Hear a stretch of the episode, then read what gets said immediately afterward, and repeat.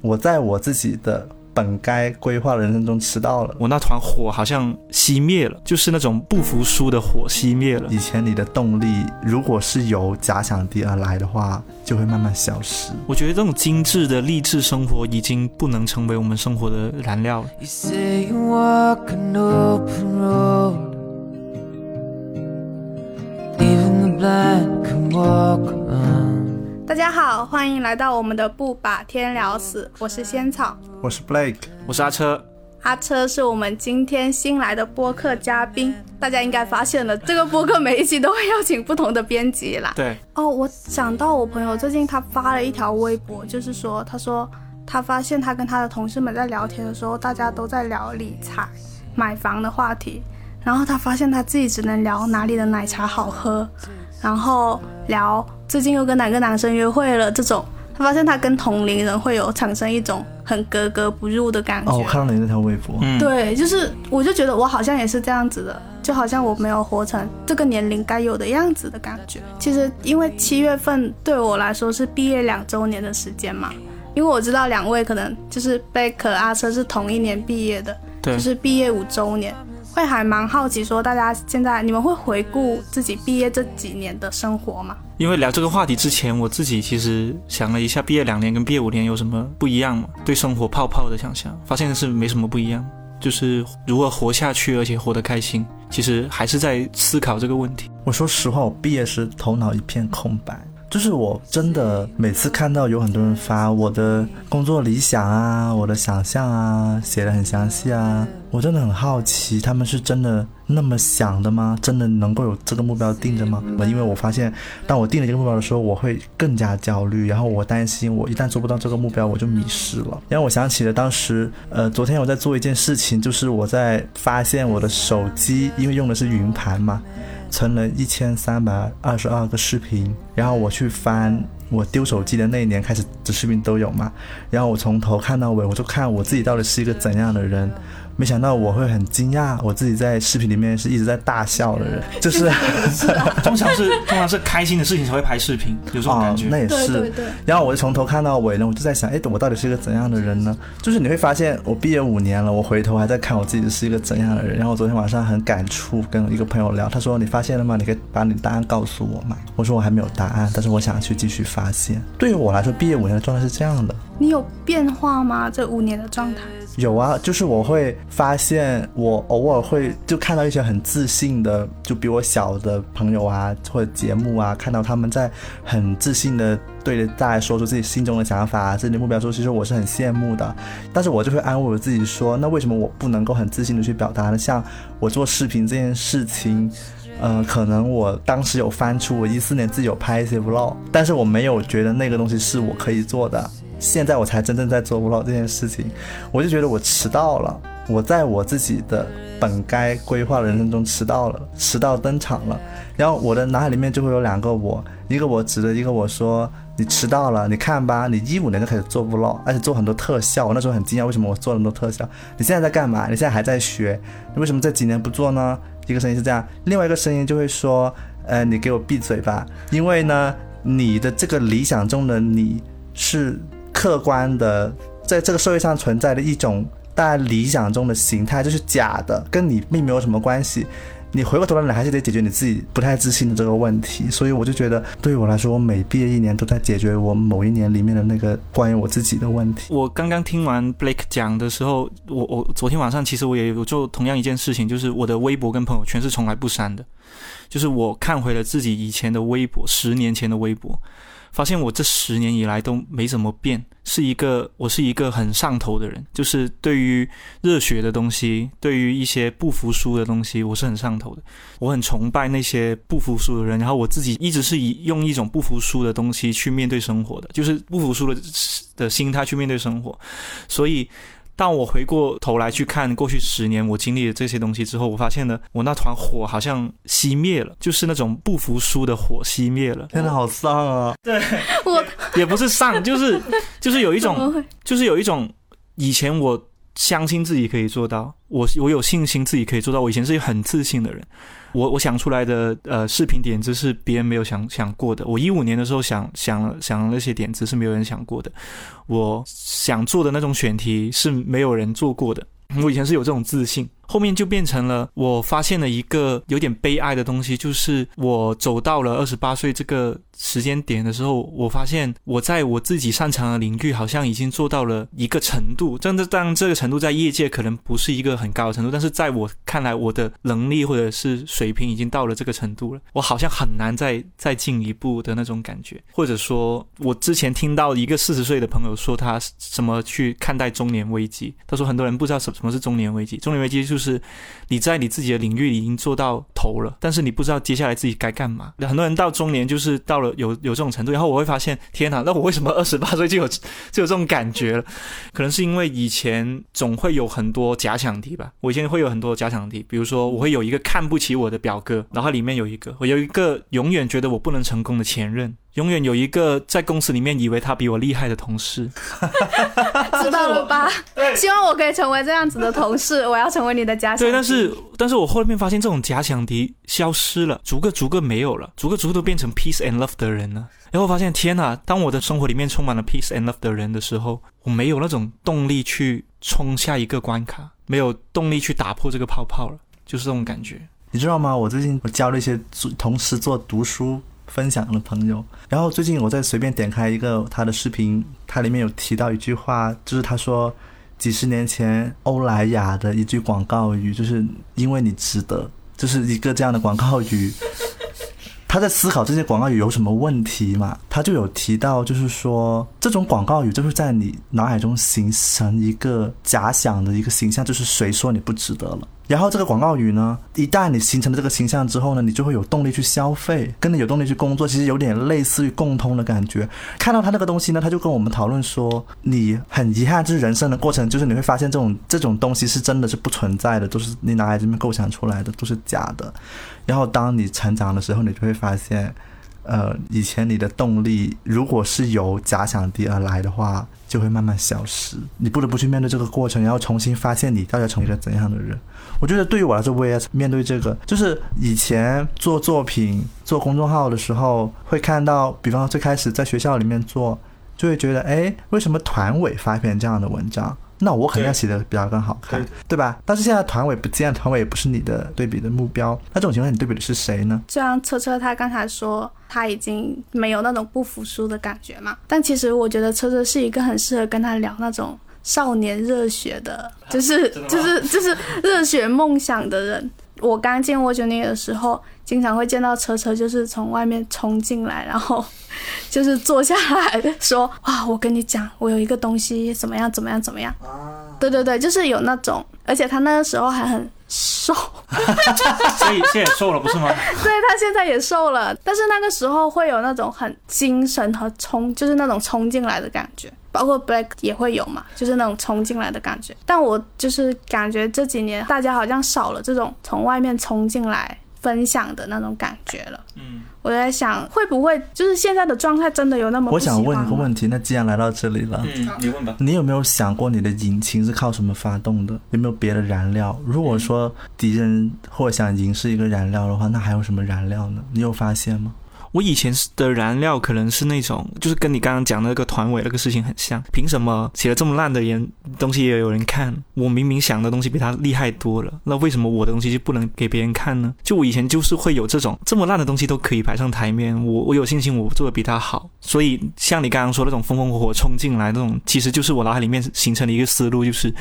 我想了一个非常棒的东西，我相信这个东西摆出来大家会惊讶，这就是我的燃料。但我现在可能这方面的燃料少了，那我都我我我该去哪些方面找燃料？我可能只能从身边人的评价里面找燃料吧。我想起了一个我收到的私信，就前两天收到的，嗯，是一个读者，他说他刚刚毕业一个月，好像是毕业典礼过了二十四天还是怎么着的。他说这是我工作的第五天。然后他说他没有想到，他工作第五天就没有力气了，他就躺在那个床上发呆，脑海里面飘出了一些问题：我为什么在这里？为什么投这家公司？我为什么要在做这样的工作？我觉得你刚刚的这种感受是很多人都会有的，不知道自己的燃料是什么。甚至有了燃料之后要去哪里，就是它是一个常态，很多人的常态，就是但大家也不会说。他才毕业第五天呢，这不是就是工作才第五天，不是工作第五年就，是不是 就是工作才第五天，然后就出现这种。我其实回想起来，我毕业可能第一年、第二年都没有这种感觉，我是等到今年才开始会，就是会冒出那种我今天为什么要起床上班的这种心情。你以前有读到过很多人的转行故事吗？我以前读转行故事，我都会把他们当做是一个跟我很遥远的人。那哎，为什么突然三十岁就转行了呢？三十五岁转行了，他们在想什么呢？他们是不是怎么样了呢？但现在你开始慢慢理解为什么那些人会选择转行，因为你会发现，就是你以前以为人生是一条线，你就走到尾，但是你会发现这个线是一段一段拼起来的，可能。你不得不去找自己的下一段是什么。理性上好像你应该有一个人生目标往前冲，但其实感性上不是的。然后我们聊回那个，就是毕业后的生活，有哪一些泡泡破灭了吗？你们破灭了的生活泡泡是什么？我破灭了生活泡泡，首先是我不知道为什么大家都觉得我是一个好像目标感很强的一些人，就朋友都问我，你肯定过得很好啊，你不是想做什么你就能做吗？就是大概是这样。但我发现我不是哦，而且我发现我之前跟你聊过，我每周四会很丧，就是会有一一周会有一天什么都不想做，哪怕自己定的目标可能也不想做。然后我发现对于我来说，我的泡泡破灭，首先我并不能掌握我的状态。嗯，我记得以前有一个朋友跟我说，你很想活成那种很精英的样子，对不对？就每天。你现在不就是吗？然后就每天，然后就全力工作，然后追逐什么理想，然后，呃呃，然后还表现出就看不起别人没理想的人的样子，就你就是这种人，对不对？然后后来发现，其实我不是这样的人，但我确实想活成那样，就有有些时候，但发现又不是那样的我。其实是你被提醒了，你自己一直以来都想活成那个样子。是是你想活成这样子，还是你不知不觉就活成了？其实是潜意识觉得自己想成为这样的人，可能是以前被那些电影作品影响了吧，就是说你的工作和你的什么，就是像涌动一样。然后我现在再过头回来看，像包括我当时非常励志我的什么，呃呃，时尚业会穿 Prada 女魔头啦，还有什么实习生的安妮海瑟薇那个，就是你会发现它里面那种爽的感觉，不断的在你的头脑中给你播放，就是说啊、我要成为一个厉害的漫画家，成为厉害的写作者，我就是那样的。永远创意的冲往前冲，就是这种感觉。然后发现，呃，这种感觉是，当你学会了这种感觉，怎么可以做出来变成一个影视作品的时候，你就发现你对它就祛魅了，就是有一种啊，它原来是这样的。我觉得这种精致的励志生活已经不能成为我们生活的燃料了，就是啊，就这种感觉。大四的时候很喜欢，他也是某个就是很厉害的龙头媒体的一个一个很主力的一个编辑。然后呢，他当时分享的微博以及公众号里面营造出一种就是你刚刚所说的那种精致的、精英的。我活在了上海 CBD，每天夹着个 MacBook 行走在各大咖啡厅，然后坐下来就开始聊 brief，跟同事又一起去对齐，一直眺望着黄浦江，畅想着我们以后未未来几年的媒体生活是怎样的。我当时很沉迷，或者说很向往这样的精致的、励志的生活，是因为我的生活中都是一些很平常或者是很土的东西。就是当一个人看到这种东西的时候，就会嫌弃自己土的一面。然后我当时的生活动力就是，哦，未来有一天我可能也坐在黄浦江边，眺望着夜景，然后掏出我的 map 在那里工作。我相信每个当媒体的人，或者说每个当新媒体的人都会幻想过这个画面。而我后面那几年，我的确做到这一点，我的确是坐在黄浦江边去加班，但是一点都不开心。我也是，我有想过这种时刻。我觉得，我觉得我我很怀疑这些精致的或者精英的媒体人士、媒体前辈，他们把那种苦中作乐的一面无限放大给别人看，导致了所有人都以为那种苦中作乐的画面是真的快乐。然后我们，当我们真的体会到他们苦的一面的时候，我们就再也不会被他鼓舞起来。其实作作为女生，我们幻想的精致是有更就是更具体的样子的。幺八年的时候还跟我朋友聊过，就是说啊，你觉得毕业之后就是会怎么样子，或者说你对自己可能接下来两年后会成为什么样的人，是怎么样幻想？然后我就说可能会成为那种穿着高跟鞋哒哒哒。在办公室里面非常利落的女主管，就是当时就是会觉得说啊，两年后我一定是就是穿着高跟鞋，拿着一杯星巴克，然后穿着那种精致的一步裙，然后化着很精致的妆，就哒哒哒的走进办公室。但是两年过去了，你们也看到我现在是什么样子了。你现在还是仙草的样子，双我马尾 而。且我觉得很惊讶，就是这种想象的感觉是会变的。我前几天还在跟我朋友们聊，就是我说，我觉得我那时候想象的是成为一个女主管，但是我现在想象的，我以后要成为样子，可能不是一个女主管，啊，就是我们不是有一年去了 A B C 艺术书展嘛，对，然后艺术书展上面有很多艺术家，然后我很记得，就是有一个女生，她就是我要跟她买一幅小诗，就是很小一本书，她就说，她说我拿一个新的给你，然后她那个书包装是包装在一个泡沫纸里面的，然后她要拿一个吸管把那个泡沫纸吹得鼓起来，然后她就在那里手忙脚乱的把那个东西。吹起来、鼓起来，然后很慌张的递给我，但是不知道为什么，我那时候就觉得啊，我可能三年后、五年后，我会不会也坐在一个艺术书展，就是坐在一个艺术书展这里，然后用一个吸管给来买我东西的人吹一个泡沫纸这样子，我就觉得我的想象已经完全跟毕业的时候完全不一样了。挺好的。你的泡泡破灭来了几个新泡泡，对啊，对，就是我的泡泡破灭了，但是我没有，好像没有很伤心，我感觉好像我又找到了一个比较适合我的泡泡这种感觉。嗯，很好。要保持吹泡泡，你这个是 我我我其实听完刚刚听完你说女主管那个那一幕，我又想到了一个故事，这其实是一个趣味的故事。我以前曾经在某家时尚媒体公司工作过嘛，就是我的工作其实有点像是呃助理之类的角色。然后有一天，就是我跟着我们的主管女主管。忙活了一天，出席了那个好像是 Prada 还是呃某品牌的一个时尚时尚发布会。早上去了时尚发布会，下午又去了一个颁奖典礼。然后其实一整天下来，我感受得到的就是那种精英、专业、冷静、高效的那种成人的生活。很高效，他就直接把资料递给我说：“你帮我整理一下。”然后下午我们一起去那个会会议，然后弄完一整天下来之后，他他也做了一个演讲之类的，然后回到办公室脱下了高跟鞋，然后我看到他的高跟鞋后面那个止血贴，然后他一直在摸那个止血贴的位置，他把那个头发这样子往上一撩，然后抬头看了一下我，他说：“阿车，你觉得我今天表现的好吗？” 就在那一刻。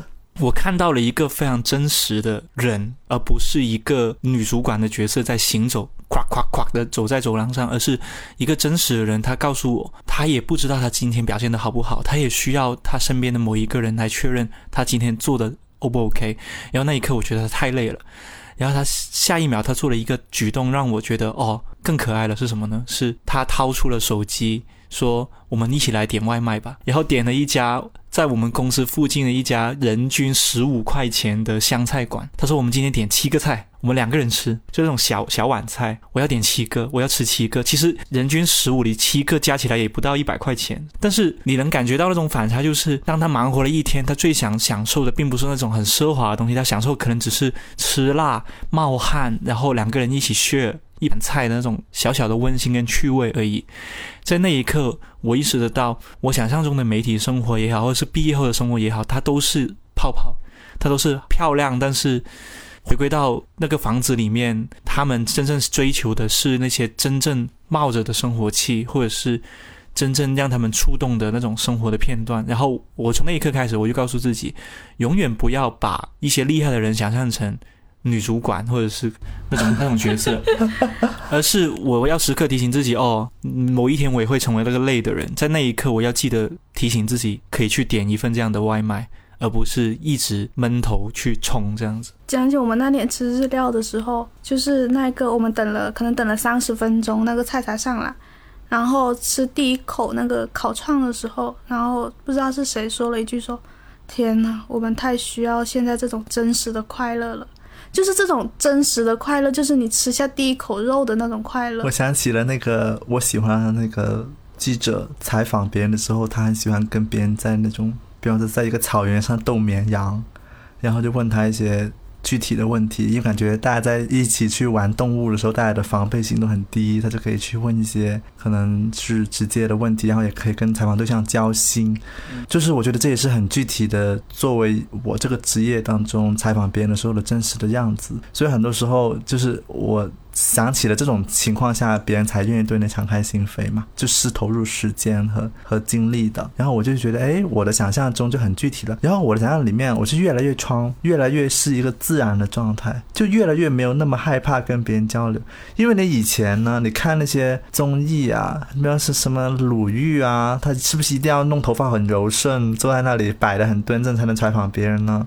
就以前会这么想，那现在反倒觉得那是那也是一种泡泡，就你不得不找到属于你的职业的一个具体的一个想象。你们觉得现在的自己就是回想起那种我毕业时候的样子，然后觉得自己现在身上哪一部分是毕业时候的自己不喜欢的吗？我有非常的回答。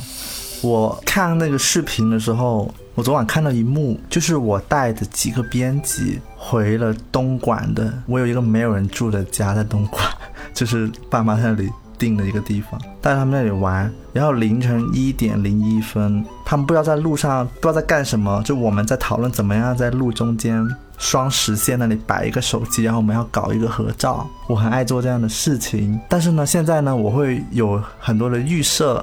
我会预设这个人喜欢什么，那个人喜欢什么，因为现在接触人多了嘛。对，基本上我走进办公室，我就会脑海里面我就会冒出每个人在这里面最想做的什么的一个预设，然后这个预设会很阻碍我做我跟我朋友的那种连接互动的事情。对，我觉得我少了很多，因为那个时候我们甚至干嘛呢？就是我们几个编辑去东莞嘛，然后我们我们去探访东莞线下按摩店，然后有一次就点了什么很搞笑，就来了几个阿阿姨嘛，嗯，然后什么六六六啪啪啪，那个阿姨。就跟我们说，你一定要记住我们哦，你们几个人，我们是六六六八八八。然后为什么呢？他说很少没有见到你们这种客人这么开心来来来这里，就是按的都是很多就是不行，就是一 一身酒气的人。然后我就在想，我为什么不能够不预设他们喜欢什么呢？对啊。对啊，就是，但是这个是每一个成年人都会长出来的能力啊！你发现了吗？你爸妈就是最极端的，爸妈会一看到就这是坏人，然后一看到那个那个人是好的，就是他们已经预设到直接给人家锁死一个盖子盖到他们头上去。然后我现在想，我也慢慢形成这个盖子的能力，但是我不是很想要这个能力，因为我觉得我一要这个盖子的能力，我觉得这世界会变得无趣起来。你走到那个地铁里面，大家都是带着盖子。带盖子哦，他想成为一个女主管哦，他想成为一个什么样的人？恐怖这样其实我不喜欢这样，所以后来我就在想，唯一让我不要带着、不要给别人带上一个盖子的一个可能性，就是我要去真实的了解每个人，然后这个跟我的工作刚好是有关系的，我刚好就是去采访别人，所以像我最近采访的一些采访对象。我每次采访完一个人，他真的带带我看到他生活很真实那种很复杂那一面的时候，我就会很开心。我觉得，哎，我又扔掉一个盖子，掀开了一个盖子，发现对，我觉得这个东西让我还蛮快乐的，这也成为我一个燃料吧。那你已经在破除你的这种不喜欢自己的部分了。我意识到了，但是我意识到了怎么可以破除，但我没有成功破除。我其实我昨天就经历了一个我发现自己不是很喜欢的地方，就是我昨天跟车车去吃麦当劳。然后一直在跟车车抱怨工作啊，工作怎么这么累，这么多，为什么这么多事情啊，怎么做都做不完，这种感觉，就是我就发现我一直在抱怨，但是却没有想要去解决问题，甚至我觉得车车他已经就是车车的回应就是那种。嗯嗯，就是就是他就是一个在听你，他就知道说你现在就是需要发泄一下情绪，然后他在做一个接受你情绪的垃圾桶的这种感觉。我昨天就发现自己在做这样子的事情的时候，我觉得我怎么就变成这样子的人了呢？就是我不想变成这样子的人，我想要变成那种可以解决问题的人。那你已经开始了，结果我昨天已经开始了。你不再是一个积极的女主管了。天哪！天哪！So sad。我以前刚毕业的时候脾气超好的，我就觉得我脾气很好，我也不会骂脏话。但是我现在每天起床都想骂脏话。可是这不是一个，也不是一个不好的地方吧？你起码找到了一个出口，不是压抑自己。但感觉那个出口也没有很有用，而且我觉得给你带来了情绪负担。阿车的答案是什么？我不喜欢我对很多事情不再好奇。就以前刚毕业的时候，就是对很多事情都好奇。我觉得好奇心是我今天之所以去上班，是因为我好奇今天会发生什么。我今天去跟一个同事开会聊天的时候，是我好奇我们两个可以做出什么。但我很讨厌自己现在没有了这种好奇心，或者说没有了这种我我好想知道你发生了什么的那种感觉。但是当然不是说任何情况下都是，但是有时候就是会感觉到自己要求自己变成一个。情绪稳定的人的时候就会变得无聊，有时候真的就觉得自己很无聊。比如说以前我会为喜欢的人送一件东西，我会觉得很开心，会兴奋，会跟我身边的同事聊一整天，说一整天，就是说我今天给他送了个什么，我就可以说一整天。但现在没有这种没有这种心态了，我不知道是我是我的问题还是 我不知道是年龄的问题还是。我知道我对我但是我感觉你是不只是工作这样子，因为我发现你是就是可能。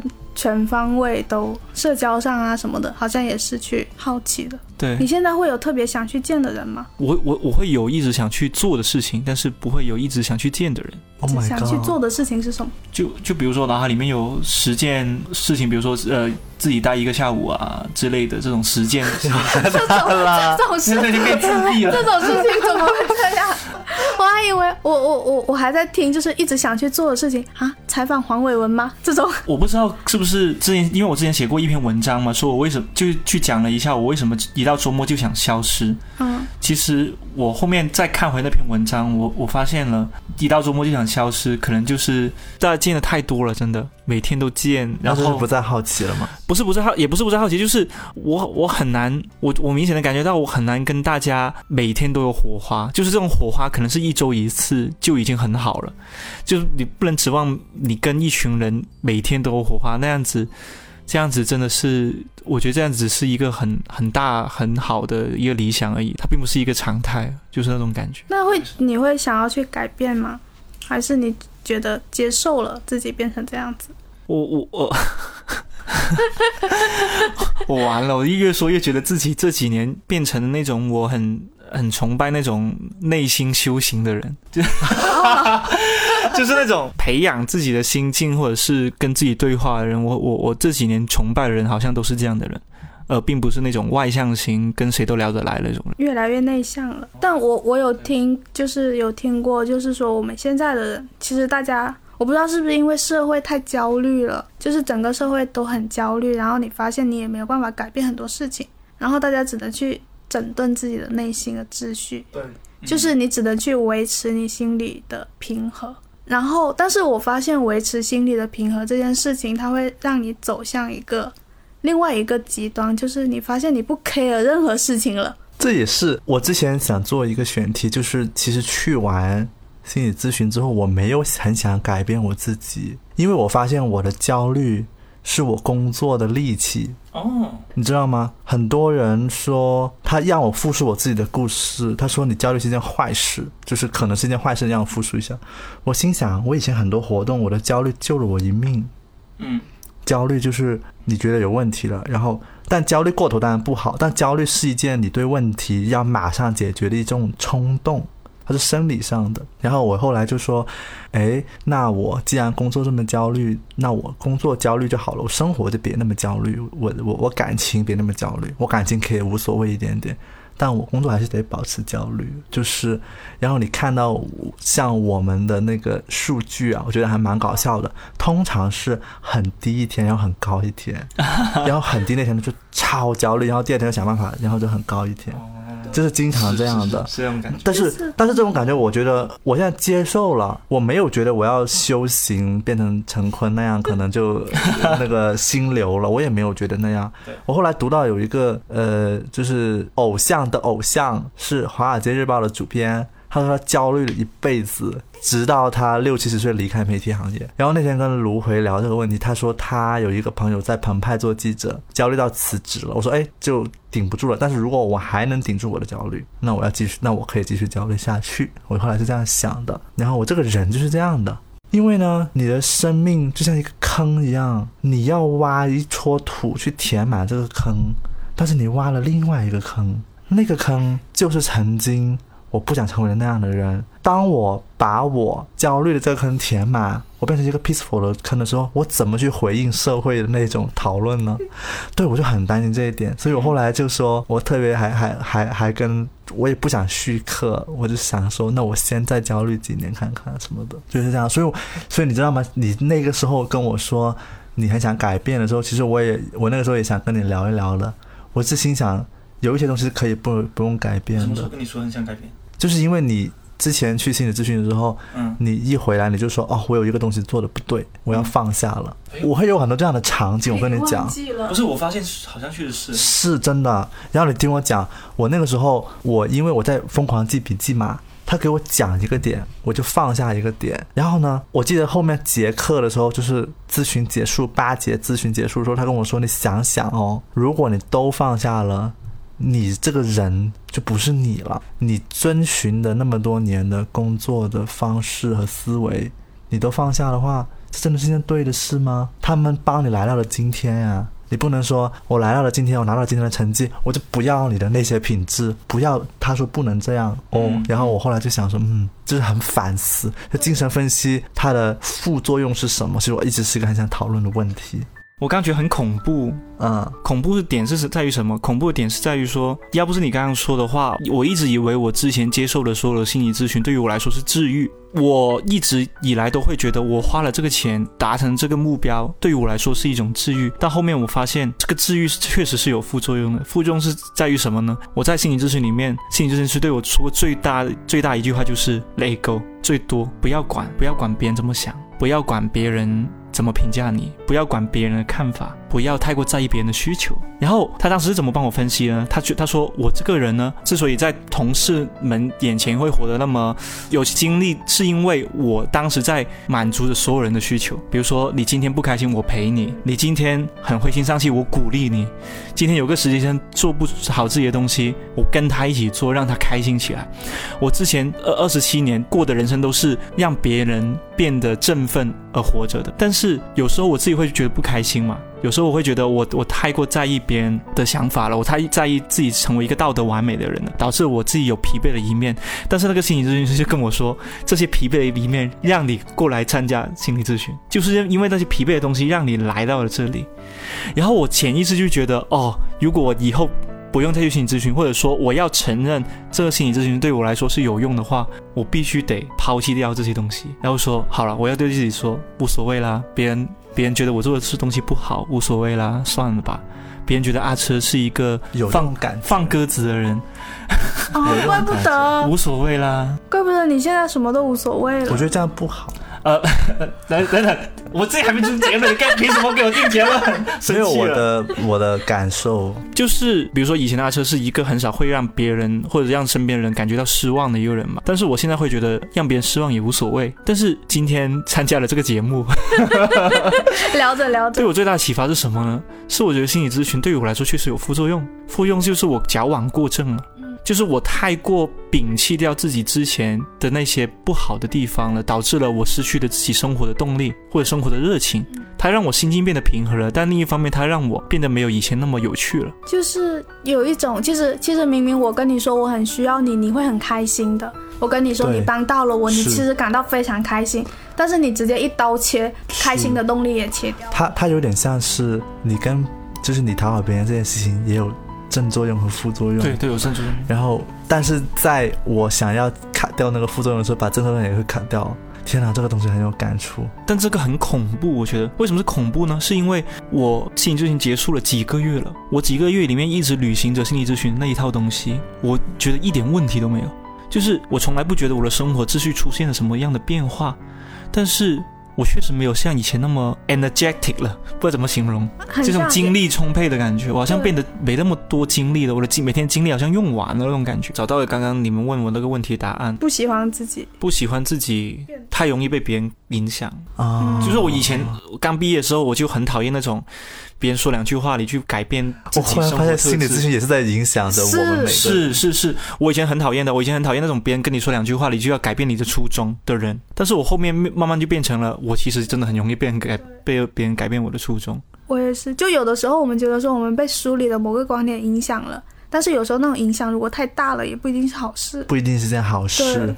那我觉得我最近做了很多不对的事情，特别是有一些读者，他们会跟我倾诉，他最近比如说很喜欢某个男生或者女生，他自己当了舔狗之类的。然后呢？你回了什么？我回他们没有所谓的，就舔吧，开心就好。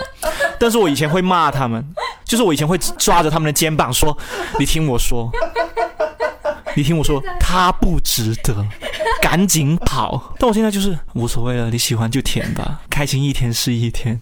就是我觉得不行，我觉得我觉得我的价值观里面其实是那种我很想让别人变得快乐，很想让别人变得真正的享受这件事情，而不是让他们去被动去接受这个结果。但是我现在就劝所有人都被动接受这个结果。哎，节目还是有好聊好聊出一些东西哦。其实聊天是一个很好的方式，会让你觉察，就是自我觉察这种感觉，好好笑我。想起我以前刚认识 Blake 的时候，跟他说过最多的说话的语气是什么？我是抓着他的肩膀，我这样子跟他说：“Blake 不能这样，啊，我要做什么？”但我现在不会这样这样跟他说，我不知道是因为我的性格改变，还是他改变，是你的性格改变，还是我们之间变了。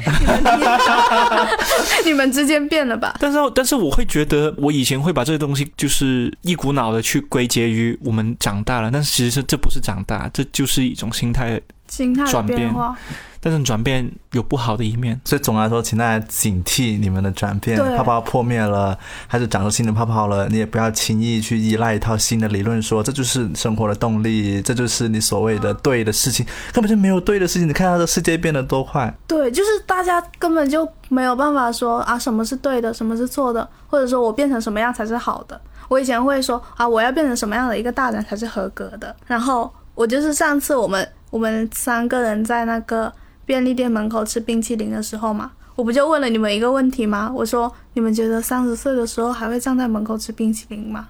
就是因为在我的感觉里面，三十岁在那门口吃冰淇淋，就是一个合格了的人在，就是一个这是一个属不合格这是一个属于我们的合格，啊可能是这样的。我就觉得站在路边吃东西怎么会这样子？我所以我就我才问了你们这个问题嘛，就是我在那个环境下，我又享受，但是又感觉有点不太像是就是我们这个年纪要做的事情。好，现在请把你心中的标准抛开，然后我们号召本期播客听众在听完本播客之后，下到楼下去买一个冰淇淋，站在路边感受一下合格的、不寻常的三十岁的样子哈。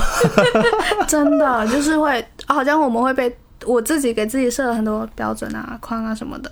那你们感觉到现在的生，就是毕给大家一点希望了，也不是说毕业后你就会变得，就是也不是说毕业后你就会变得平静或者变得不知道生活意义在什么。聊一些毕业后也觉得很不错的时刻了，你们会有这样的时刻吗？我比较毕业很不错的时刻是关于赚钱的，因为我小时候我要买什么，我家人很很那个，吝啬，你刚对说吝啬我想说吝啬，但是不太不太好说。他们应该不会听吧？可以吝啬无所谓的。因为他们那个零花钱是他们小时候我买辆单单车，我妈给我买辆单车，我爸会骂说你凭什么给他买新单车？然后我心想，你刚刚买的新车那么贵，还不给我换一辆单车？我小时候很多这种叛逆的小想法，然后我毕业之后就报复性叛逆消费，我觉得就是啊，新手机买，就是有那种感觉，我觉得这样不好。但是这个是我毕业后的一个快乐的时刻，就是就是最近我对象就不是研究生毕业，终于毕业嘛，然后他就说，终于可以买自己喜欢的东西了，就是那那种感觉很爽，哪怕毕业四五年了还有这种感觉。是，你呢？有点像，怎么办？钱吗？怎么办？不是，但是我的其实具体来说不是花钱，是家庭地位吧。就突然间你会觉得自己的家庭地位升高了好多。像最近我家的洗衣机用了十年，居然就是在我高中的时候买的，十年。然后那一上上周我回家的时候，发现我的衣服被洗烂了，我震惊了，一件新买的四百多块钱的 T 恤被洗烂了，我就很生气，我就拿这件衣服跟我妈说。老师今天就要买新的新的洗衣机，我谁都不能拦住我。然后我就我我就马上开车载着我妈去了去了那个电器店，我就挑了一台洗衣机，说最快什么时候会发货？她说下周好，帮我安装。然后旧的那台我们不要了，就是，然后我骄傲我完成了这一套动作之后，回去之后，我妈在饭桌上又讲了一遍给我弟弟跟我跟我爸听，然后我当时觉得哇，家庭地位好高啊！十年前我还是那一个帮忙搬洗衣机上去的那个人，十年之后我就是换洗衣机的的那个人，还挺开心的。而我自己的那个时刻是那种，跟朋友出去聚会，或者有时候你开那种电影局啊，或者我邀请你们来家里吃饭的时候，就虽然房子是租的，但是大家一起坐在那里，然后聊到那种半夜两点啊什么的那种时刻，我会觉得很快乐，就是就是这不就是毕业最大的好处吗？你可以在任何时间点、任何时候，然后跟你的朋友们聊天，甚至喝一点酒。然后不管没有门禁，没有宿舍宿管提醒你干嘛干嘛，然后你可以在那个房子里面自由的开心，然后甚至你半夜三点，然后你聊完从这个从你的朋友家离开，在楼下打车的那种时刻，都会让我觉得，就是这就是毕业生活最好的地方了。以前真的很像灰姑娘，就是以前那种地铁快没了，公交快没了，赶紧十点半就要结束聚会，然后喜欢的人两句话都没有说上，突然间会这个聚会就要结束，你马上就要回家，觉得好沮丧。但现在就不会，现在就嗯可以打车吗？会把你这种快乐延长很久。你就发现你可以自己掌控你的快乐的时间了。其实我之前看过有有一本书，就是《百岁人生》嘛，他说我们这一代人可能都是会拥有一百岁的人生的人，然后它里面就会说，就是你要判断你现在做出什么决定，你要不能用二十岁的你来衡量，就是你要问一下七十岁，或者是就是问一下四十岁、五十岁、七十岁的你会怎么看待你今天的决定，就是你通过这样子的标准去判断你现在要去做出什么样的选择，这种。就是你刚刚那个提问提醒了我，今天就应该去做最近想做的选题。就我很讨厌自己一直要把明天再做挂在脑海里面，因为我发现我有笔记本里面有很多东西已经存了一两年了，还在明天再做，是很遗憾。我觉得，我觉得五十岁的我会很看不起我这种状态。我刚刚刚刚你们两个在讲这个事情的时候，我脑海里面有个画面，有点像是你们有看过那种综艺吗？就是坐在一个房间里面，然后其坐在沙发上，然后前面有一台电视在监视器那种感觉。我脑海里面有一种感觉，就是不要说七十岁了，七十岁太遥远了，可能五十岁的我坐在那个房间里面。监视器里面是正在二十几岁的我正在过的人生，他会看到阿车今天碰见了一件非常触动的事情，但是他无所谓。然后那个五十岁的我就会瞪大眼睛说：“你给我有点所谓。你给我振作起来！你五十岁你就热血不动了，朋友，你赶紧做，你喜欢的人赶紧去追，你想跟他说话的同事赶紧说，你想约的人赶紧约，不要浪费时间了。就是我我我脑海里面有个这样的画面，我很害怕五十岁的我，其在此刻在监视器里面看着现在的我恨铁不成钢的样子。因为昨晚我翻我以前的东西，就有这种感觉。我翻我凌晨一点在那个闹，然后我心想，你不在，你为什么不在创作？真的很害怕，就就就像那个歌词，很害怕我们变得聪明，不再冲动。哦，挺好哦，有一句那个变得聪明。你成熟了，不会失去格调吧？当初坚持还在吗？刀锋不会磨钝了吧？老练吗？你情愿变得聪明而不冲动吗？但变成暴。